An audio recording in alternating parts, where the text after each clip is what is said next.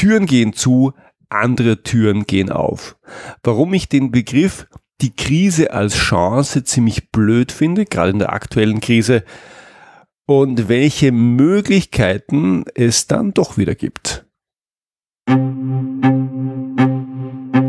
Endlich Entscheidungen vom Chef. Das ist der Podcast für Projektmanager, Führungskräfte und Berater mit Georg Jocham.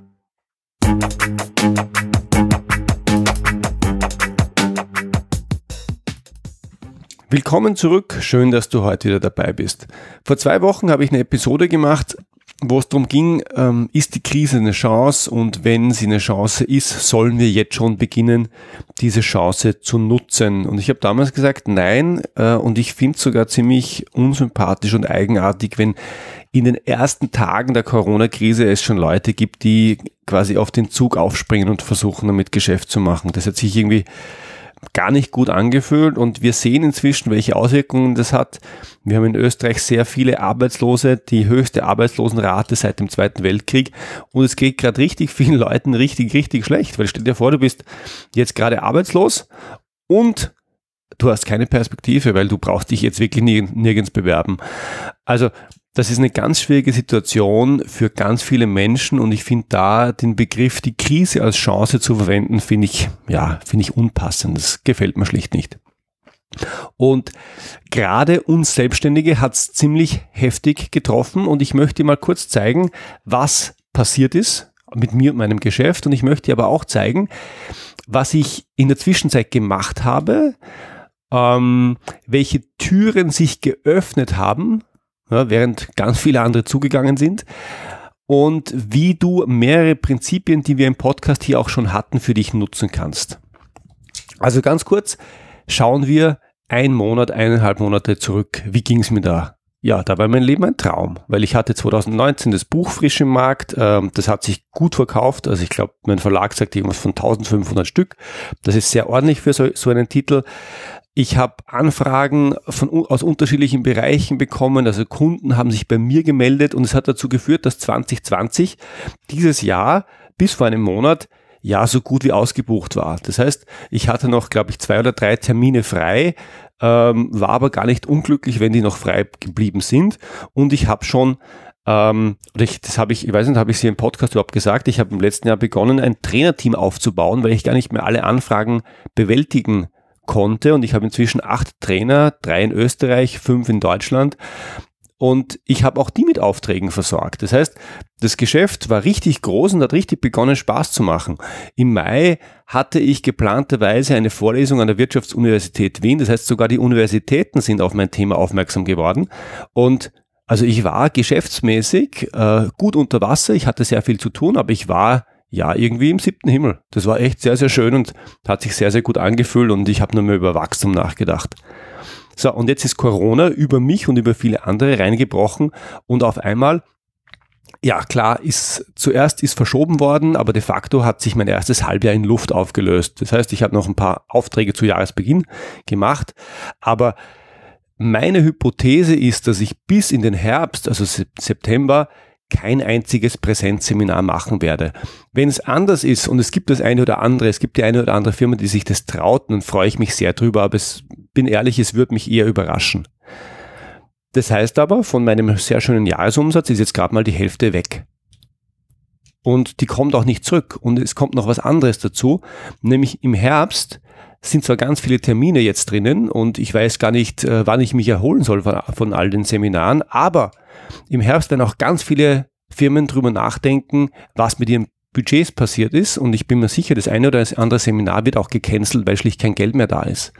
Und an der Stelle hm, bin ich ja immer ein Fan davon, in solchen Situationen in Szenarien zu denken. Und ich weiß viele bei mir in der Branche, die ähm, die das verweigern, die sagen, ja, jetzt bin ich in einer Situation, da gibt's von der Regierung in Österreich auch einen, eine Art Rettungsschirm oder Hilfspaket, mit dem komme ich irgendwie bis in, in, in, den Herbst und im Herbst wird dann auch wieder alles gut und dann geht's ja normal weiter und äh, ich bin nochmal davon gekommen. Und ich halte das für extrem gefährlich, weil also ich glaube ja, wenn du als Trainer, Berater, Speaker, Coach es bis in den Herbst schaffst, dann hast du mal überlebt, aber der Markt wird dann anders aussehen und der wird sehr viel unfreundlicher sein, die Budgets werden massiv gekürzt sein, es wird viel weniger Aufträge geben. Und ähm, auch die Themen werden anders sein. Das heißt, die Wohlfühlthemen der letzten Monate und Jahre, die werden weitgehend verschwinden. Und es werden nur mehr oder vorwiegend die Themen gekauft werden, die einen echten Business-Nutzen erzeugen. Und mein persönlicher Glaube ist, schnelle Entscheidungen bekommen ist so ein Thema. Ähm, aber ob das wirklich so sein wird, das wird sich dieses Jahr im Herbst erweisen. Und ich muss ehrlich sagen, ich bis zum gewissen Grad lasse ich mich da selber überraschen. Und äh, ja, klar, krieg, ich kriege auch freundlichen Zuspruch von meinen Kunden. Das heißt, ich bin guter Dinge, dass das so sein wird. So, was ist aber jetzt in meinem Kopf und im Kopf ganz vieler Menschen passiert, als diese Krise über uns hereingebrochen ist? Ja, die erste Reaktion war, ja, Panik, was mache ich jetzt? Also die nächsten Monate sind leer gefegt, ich verdiene kein Geld mehr, was mache ich jetzt? Und ich habe dann genau die gleichen Dinge gedacht, die wahrscheinlich fast alle gedacht haben, alle Selbstständigen. Die Angestellten ein bisschen weniger, die hatten ein bisschen mehr Zeit, weil die haben einen Arbeitgeber, der sich die Gedanken darüber macht. Und die zwei ersten Gedanken waren, wie kann ich mein Wissen im Corona-Kontext nutzen? Gibt es da was, was jetzt gerade dringend gebraucht wird? Und das zweite war, kann ich das, was ich mache, online geben? Und ich habe dann das zwei oder drei Tage sickern lassen und habe dann beobachtet, was auf sozialen Medien alles gemacht wird. Und ich habe gemerkt, diese ganzen Corona-Themen, wo Menschen, die bisher nichts damit zu tun haben, plötzlich Beratung rund um Corona oder die Auswirkungen anbieten, dass sich das für mich extrem eher schlecht anfühlt. Ich habe da Kollegen gesehen, die ich auch kenne und ich habe die dann angeschrieben und gesagt, weißt du, ich sehe das und es hinterlässt bei mir einen extrem unangenehmen Nachgeschmack. Ich vergönne dir jedes Geschäft, das du machst, aber ich glaube nicht, dass es gut ist. Und in dem Moment habe ich für mich entschieden, dort will ich nicht hin. Ich werde nicht beginnen, meine Positionierung kaputt zu machen, wofür ich stehe, indem ich jetzt äh, kurzfristig versuche, ähm, das Corona-Schiff zu reiten oder die Corona-Welle zu reiten, ähm, um da noch was mitzunehmen. Das heißt, der erste Panikgedanke, ich muss mein Thema auf Corona optimieren oder dort in die Richtung irgendwas machen, der war sehr schnell vorbei. So, und was war der zweite Gedanke? Und das war auch ein Gedanke, den sich wahrscheinlich viele gemacht haben, nämlich ich, ich habe gesagt, gut, dann, dann muss ich was online machen. Und ich habe aber in den letzten Jahren ganz gut gelernt, dass einfach machen, ohne Menschen zu fragen, selten zu guten Ergebnissen führt. Und deswegen habe ich gefragt. Und ich habe eine, vielleicht hast du es gesehen, über meinen Newsletter eine Umfrage gemacht. Interessiert dich ein News äh, oder würde dich ein Online-Kurs interessieren und was müsste der beinhalten? Und ich habe parallel dazu auch mit Personalentwicklerinnen und Entwicklern in, bei Kunden gesprochen, äh, um mal bei denen ein bisschen Puls zu fühlen und zu verstehen, was brauchen denn die. Und die Ergebnisse waren im ersten Moment sehr ernüchternd. Also wirklich ernüchternd, weil das Ergebnis war im Wesentlichen, nein, wir wollen keinen Online-Kurs von dir. Und die positivste Antwort war noch ja, aber. Und ich habe natürlich nachgefragt, warum kein Online-Kurs? Und die Leute haben dann gesagt, naja, weil wir haben ganz schlechte Erfahrungen damit gemacht.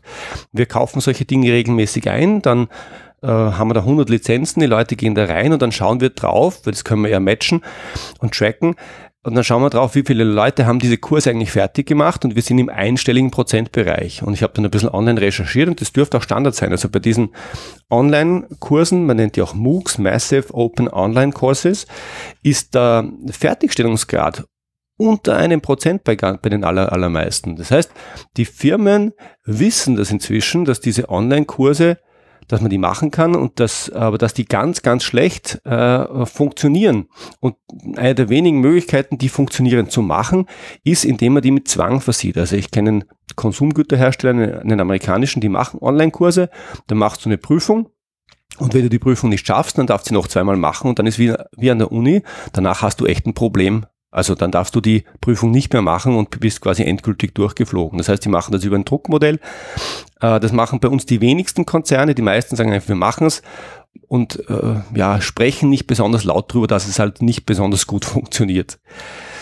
So, das heißt, die Botschaft war, Online-Kurse wollen wir nicht, weil sie auch nicht funktionieren. Und äh, vielleicht, wenn du drüber nachdenkst, ob das stimmen kann, beobachte dich mal selber. Überleg mal selber, ob du schon mal sowas wie einen Online-Kurs auch privat gekauft hast und ob du den fertiggestellt hast. Und es, äh, du findest online einige Artikel dazu von Menschen, die sich jetzt beispielsweise bei Udemy oder Coursera das sind große Kursanbieter, Kurse gekauft haben und mal reflektiert haben, wie viele von diesen Kursen haben sie sich gekauft, die sind relativ günstig, und wie viele von denen haben sie überhaupt begonnen, geschweige denn zu Ende gemacht. Das heißt, diese Online-Kurse, die sehen gut aus und alle wollen die machen, aber irgendwie funktionieren die nicht besonders gut und die Firmen haben das auch verstanden und deswegen, wenn du Trainer, Berater, Coach bist und du sagst, ich mache jetzt online und alles wird gut, dann behaupte ich, das ist ein sehr, sehr naiver Gedanke und es könnte passieren, dass es schlicht nicht funktioniert. Und die interessante Reaktion, die man dann öfter hört, ist, ja, ich habe ja online gemacht, aber die Firmen sind nicht so weit. Und auch das ist falsch, denn die Firmen wollen ja was, aber sie wollen halt was, das funktioniert. Und deswegen habe ich weitergefragt und in der Umfrage, die ich gemacht habe, gab es dann ganz interessante Antworten, nämlich viele, und da waren sicher einige auch dabei, die mich schon persönlich kennen, haben dann geschrieben, ja, wichtig wäre mir bei so, so einem Kurs, dass ich persönlich mit dir Kontakt habe. Und auch von den Firmen, mit denen ich gesprochen habe, habe ich ganz klar das Feedback bekommen, ja, wir können uns das vorstellen mit dir, aber wir brauchen nicht nur Video und Audio und Template, sondern wir brauchen Interaktion. Denn nur wenn Interaktion stattfindet, dann bleiben die Leute dran. Das heißt, Online-Kurse oder Remote-Kurse, also Kurse auf Distanz, werden wohl funktionieren. Davon bin ich inzwischen nach mehreren Wochen Arbeit dran fest überzeugt, aber nur, wenn Sie wichtige Teile in diesen Kursen so abbilden, dass persönlicher Kontakt zum Trainer da ist. Und ich sehe da für Trainer, Berater, Coaches auch eine große Chance. Also wenn sie verstehen, was die Kunden wollen, nämlich die Kunden wollen weder ein Präsenzseminar, das früher einen Tag gedauert hat, jetzt einen Tag lang auf Videokonferenz legen, weil das hält kein Mensch im Kopf aus.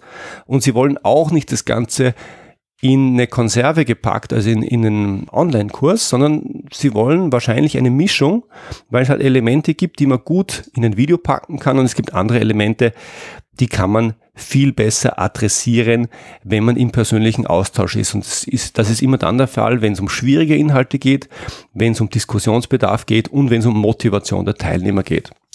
So, was heißt es aber oder was hat sich in den letzten Wochen für mich getan? Ich habe jetzt inzwischen einen äh, ein Programm, ein vierwöchiges interaktives Programm. Das heißt, der Entscheidungscode live online. Du brauchst es nicht online zu suchen, denn es gibt es noch nicht online. Ich spreche das vorläufig nur mit meinen B2B-Business-Kunden. So, und genau dieses Programm haben inzwischen mehrere von denen gekauft und ein paar andere, die sich unsicher sind, ob sie das kaufen wollen sollen. Die machen mit mir in ein paar Wochen einen Piloten, wo mehrere Mitarbeiterinnen und Mitarbeiter einfach teilnehmen, um zu sehen, wie sowas funktionieren kann. So, und das Spannende ist, und das ist irgendwie ein Abfallprodukt dieser aktuellen Krise und auch der Situation, in der wir gerade sind äh, und den Ideen, die wir jetzt haben. Ich sehe jetzt erst und meine Kunden sehen jetzt erst, dass Präsenztrainings ja ganz, ganz viele Nachteile auch haben, und dass man mit einem Format, das jetzt blended online live ist, also einerseits online, andererseits in Videokonferenzen, ganz vieles besser machen kann. Ich gebe dir ein paar Beispiele. In der Vergangenheit musstest du Leute ein oder zwei Tage aus dem Geschäft rausnehmen. Du musstest ein Hotel buchen, du hast Seminarräume gebraucht äh, und das war für viele Leute, die ähm, ja auch Führungskräfte nicht besonders praktikabel. Die konnten sich nicht leicht für längere Zeit rausnehmen. Mit dem neuen Modell schaffen wir es, dass wir die Leute für kurze Zeit rausnehmen und dass wir in dieser kurzen Zeit die gleichen Inhalte halt über einen längeren Zeitraum verteilt machen. Anderes Beispiel, du kriegst, bei meinen Kursen ist es so, du kriegst äh, innerhalb von zwei Tagen sehr, sehr viel Input. So, und du musst nicht alles umsetzen, aber alles umzusetzen wäre ja auch fast nicht möglich, weil du kannst ja gar nicht alles verarbeiten, was kommt und äh, genau diese Rückkopplung, dass du sagst, ich kriege einen Input, dann arbeite ich damit, dann äh, gebe ich ein Feedback drauf, dann diskutiere ich es. Das alles kannst du in einem klassischen Präsenztraining ja gar nicht leisten, sondern das schaffst du nur, indem du kleinere Einheiten hast, die aufeinander folgen und, und, und. Also dieses neue Format, das sehen wir jetzt schon bei den ersten Tests, hat viele, viele Vorteile. Es ist halt ungewohnt, und anders, weil wir uns halt daran gewöhnt haben, dass äh, Mitarbeiterschulung äh, grundsätzlich vor Ort und in Präsenzveranstaltungen stattfinden muss. Und ich glaube, an der Stelle werden wir auch ein Stück schlauer für die Zeit nach der Krise. Und jetzt ganz nüchtern betrachtet, wird das dazu führen, dass mein Jahr finanziell gesehen, wirtschaftlich gesehen gleich gut sein wird, wie es noch vor einem Monat ausgesehen hat? Also ich kann dir fast garantieren, dass es nicht so sein wird. Das heißt, diese Krise ist für mich und mein Geschäft überhaupt keine Chance. Aber in dieser Krise gibt es Situationen, auf die man reagieren kann und man kann auf diese Dinge unterschiedlich gut reagieren. Man kann sich zurücklehnen und warten, bis die Krise vorbei ist und man kann darüber nachdenken, wie wird es denn aussehen, wenn die Krise vorbei ist und was wird dann gebraucht werden. Und man kann sich darauf vorbereiten. Und diesen zweiten Weg, den habe ich mich entschlossen zu gehen, indem ich eben ein Angebot in den Markt stelle, das nicht online ist und auch nicht Präsenz, sondern eine Mischung aus Präsenz und online. Man könnte auch sagen, ein Live-Online Training. Wenn dich das interessiert, vor allem wenn du ein potenzieller B2B-Kunde bist, dann schreib mir gerne eine Mail. Wenn ich, also ich, ich tausche mich da auch sehr, sehr gerne aus, weil ich die Diskussion zum Thema sehr, sehr spannend finde. Ich weiß auch nicht, ob es äh, das jetzt der Stein der Weisen ist, aber es fühlt sich sehr, sehr gut an. Die Reaktionen sind sehr positiv, die ersten Tests laufen und ich bin da sehr, sehr guter Dinge. Und ich versuche das jetzt rückzuübersetzen was ich da in den letzten Wochen gemacht habe für dich. Das heißt, wenn du drüber nachdenkst, jetzt gerade in der Situation, wie fühlt sich das alles an? Gibt es da schon Chancen, die du nutzen kannst? Gibt es schon Türen, die sich öffnen, durch die du gehen kannst? Und mein erster Rat an der Stelle ist, versuch nicht zu sehr zu antizipieren, was andere Leute wollen könnten, sondern frag sie. Also ich gebe dir ein Beispiel, wenn du Mitarbeiterin, Mitarbeiter bist und du bist im Homeoffice und du hast einen guten Chef, dann hat der hoffentlich Folgendes gemacht, er hat dich an vielen Tagen persönlich angerufen und kurz mit dir geplaudert, einfach um dich abzuholen, zu sehen, wie es dir geht, äh, ja, Beziehungen herzustellen, weil wir einfach den persönlichen Kontakt nicht mehr haben. Gute Chefs haben das in den letzten Wochen sehr, sehr viel gemacht was haben die wenigsten oder was haben die meisten Angestellten gemacht? Die haben sich das angehört und haben sich gefreut, dass der Chef an sie denkt und haben ihnen erzählt, wo es gut geht, wo es ihnen nicht so geht, haben vielleicht Leid geklagt, haben, ja, haben mit, haben mit dem geplaudert. Was aber ganz, ganz wenige gemacht haben, ganz, ganz wenige, das weiß ich auch aus persönlichen Gesprächen, haben zum Chef gesagt, du Chef, ich finde es total klasse, dass du mich jeden Tag anrufst und äh, mit mir sprichst. Das hilft mir, das, das alles hier besser zu bewältigen. Aber jetzt mal ganz ehrlich, du rufst hier alle an, du gibst so viel. Was ist es denn, was du brauchst? Gibt es eigentlich irgendwas, was ich machen kann, das dir in deiner Arbeit hilft? So, und wenn du diese Frage stellst, dann wirst du eine Antwort kriegen. Und die Antwort wird dir den Weg zeigen zu einer Tür, die sich möglicherweise öffnet. Dein Chef kann dir, ich habe keine Ahnung, was dir dein Chef sagen wird, aber es wird etwas sein, was dir ein Gefühl gibt, wo du deinen Chef unterstützen kannst. Und wenn du deinen Chef unterstützen kannst, dann machst du gute Arbeit im Sinn deines Chefs und dein Chef ist der wichtigste Mensch für deine Karriere. Das heißt, da geht's schon mal in die richtige Richtung. Das heißt, wirklich ganz banal, wenn du Chancen nutzen willst, wenn du sehen willst, wo sich Möglichkeiten auftun, dann beschäftige dich weniger mit dir und deinem eigenen Kopf, sondern frag zuerst mal ganz offen, was du den Leuten Gutes tun könntest und sie werden dir wahrscheinlich eine Antwort geben. Und wenn nicht der erste, dann der zweite und wenn nicht der zweite, dann der dritte. Da kommt was und damit kannst du gut arbeiten. Anderes Beispiel, stell dir vor, du denkst über eine konkrete Lösung nach. Also ich mache ein Beispiel. Videokonferenzen sind ja im Vergleich zu Meetings, äh, die fühlen sich ähm, in der ersten Woche gut an, so ein bisschen Pfadfinderlager und Abenteuer und lustig. Aber nach ein, zwei Wochen merken wir, wir können das eigentlich nicht besonders gut und uns fehlt ganz vieles in diesen Meetings. Und wenn du jetzt sagst, ich glaube, ich fühle mich berufen, ich weiß, wie Meeting geht und ich weiß auch, wie Online-Meeting geht, und ich möchte dazu ein Konzept ausarbeiten, wie wir das in der Firma machen, dann kannst du das tun.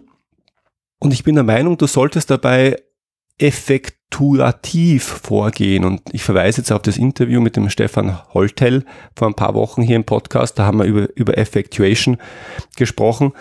Und im, im Effectuation, in der, dieser Zugang ist ein unternehmerischer Zugang und der durchläuft, wenn man so will, vier Schritte. Und der erste Schritt ist, wer bin ich, was kann ich und wen kenne ich? Also was ist mein Skillset? Wofür brenne ich? Was, äh, wo, wo kann ich was beitragen? Und auch mit wem kann ich leicht in Kontakt treten? Und auf Basis dessen dann die nächste Frage, was kann ich auf der Basis tun, was kann ich machen, was kann ich anbieten. Und das kann zum Beispiel, wie jetzt gerade schon vorgedacht sein, du weißt, wie Meetings, wie Konferenzen gehen und deswegen kannst du da was beitragen. Und jetzt kommt der entscheidende Punkt. Früher, der klassische deutsche Ingenieurzugang war, ich überlege mir was, ich mache ein Konzept und das lege ich den Leuten dahin. Und diesen Schritt würde ich immer, aber heute ganz besonders, anders gehen. Nämlich nicht weiter überlegen, was mache ich und wie konkret schaut's aus, sondern ich würde mal zu den Leuten gehen und fragen und sagen, du, ähm, wie findest du unsere Videokonferenzen? Gibt es da Punkte, die dich stören? Kommt was? Wenn nichts kommt, weißt du, da gibt's gar keinen Druckpunkt, da will keiner was machen, dann braucht man auch nichts anbieten. Und dann wirst du hören, also wenn das kommt, wirst du hören, ja, die, die dauern zu lang oder mir fehlt der persönliche Kontakt zu den Menschen, ich spüre die nicht oder was auch immer dann kommt und daran, dann kannst du darauf eingehen. Versuch nicht eine Lösung zu bauen oder ein Problem zu lösen, von dem du glaubst, dass es ein Problem ist, sondern versuch ein Problem zu lösen, das die anderen Menschen auch haben und du wirst nur merken, was die anderen Menschen haben, wenn du ein sehr, sehr guter Menschenkenner bist, das glauben alle, ist aber fast keiner. Noch mehr aber, indem du einfach fragst und sagst, wo tut's denn weh? Was stört denn dich? Und dann kannst du darüber nachdenken, ob du dafür eine Lösung hast. So, und wenn du das Gefühl hast, du hast eine Lösung, dann leg's nicht einfach auf den Tisch, sondern sag, okay, Chef, ich habe eine Lösung. Ähm, ich glaube, ich kann uns ein Format basteln, ich kann uns ein Format äh, äh zusammenzimmern, das das und das und das Problem löst. Und dann sagst du nicht, soll ich das machen, sondern du holst ein Commitment. Du sagst, Chef, kriege ich dafür die paar hundert Euro für Software? Kriege ich dafür Budget in der und der Hinsicht? Kriege ich von dir die verbindliche Zusage, dass wenn ich das mache, dass wir das auch pilotieren? Das heißt, du machst nicht nur Arbeit, sondern du holst dir gleich, bevor du mit der Arbeit beginnst, Commitment. Und dieses Commitment ist ganz, ganz wichtig, weil damit siebst du alles das aus, was Cheap Talk ist, also billiges Reden, ja, dass jemand sagt, ja, mach nur, ist eine gute Idee, aber in Wirklichkeit will es gar nicht. Wenn du das Commitment einforderst, dann ähm, zwingst du dein Gegenüber quasi zur Entscheidung. Der wird dann vielleicht sagen, nee, du ist vielleicht doch keine so gute Idee, das kannst du von mir nicht haben. Oder er sagt, ja, ich glaube, das ist wirklich gut, das kriegst du von mir. Und diese vier Schritte zu durchlaufen, bei was auch immer an Initiativen, an Ideen, an Maßnahmen du vorhast, ist sehr, sehr schlau. Nochmal, beginn bei dir, überleg dir, was du kannst, wer du bist und wen du kennst. Und wenn du, wenn du kennst, das ist insofern wichtig, weil das auch beeinflusst, was du herstellen kannst auf Basis dessen überlegst du dann, was kann ich tun, was kann ich machen, was kann ich beitragen und dann, bevor du es tust oder bevor du richtig tief reingehst und anfängst zu produzieren und zu machen und zu konzipieren, geh in die Interaktion, sprich mit den Leuten, frag, was brauchen sie, was brauchen sie nicht. Und wenn du das Gefühl hast, jetzt hast du was, dann hol dir Commitment und geh erst den nächsten Schritt, wenn du dieses Commitment hast. Das heißt, ich glaube, wir haben damals im äh, Interview mit dem Stefan gesagt, Skin in the Game, wenn also die Leute bereit sind, etwas zu investieren, das ihnen auch potenziell wehtun kann. Soweit meine Tipps zum Thema in der Krise Möglichkeiten nutzen und Türen oder durch Türen gehen, die sich jetzt möglicherweise öffnen. Ich wünsche dir alles Gute, bleib gesund. Das war's für heute. Schön, dass du wieder dabei warst. Wenn du mehr darüber lernen willst, wie du rascher und verbindliche Entscheidungen herbeiführen kannst, dann hol dir am besten gleich mein Buch Schneller Entscheidungen bekommen. Du findest es überall im gut sortierten Buchhandel und natürlich auch bei Amazon. Den Link zum Buch findest du in den Shownotes oder ganz einfach unter georgjocham.com-buch. Ach ja, wenn du das Buch schon gelesen hast, dann hinterlass mir doch bitte eine Rezension bei Amazon. Das liefert mir wertvolles Feedback und allen anderen hilft es, besser einschätzen zu können, ob das Buch das Richtige für sie ist.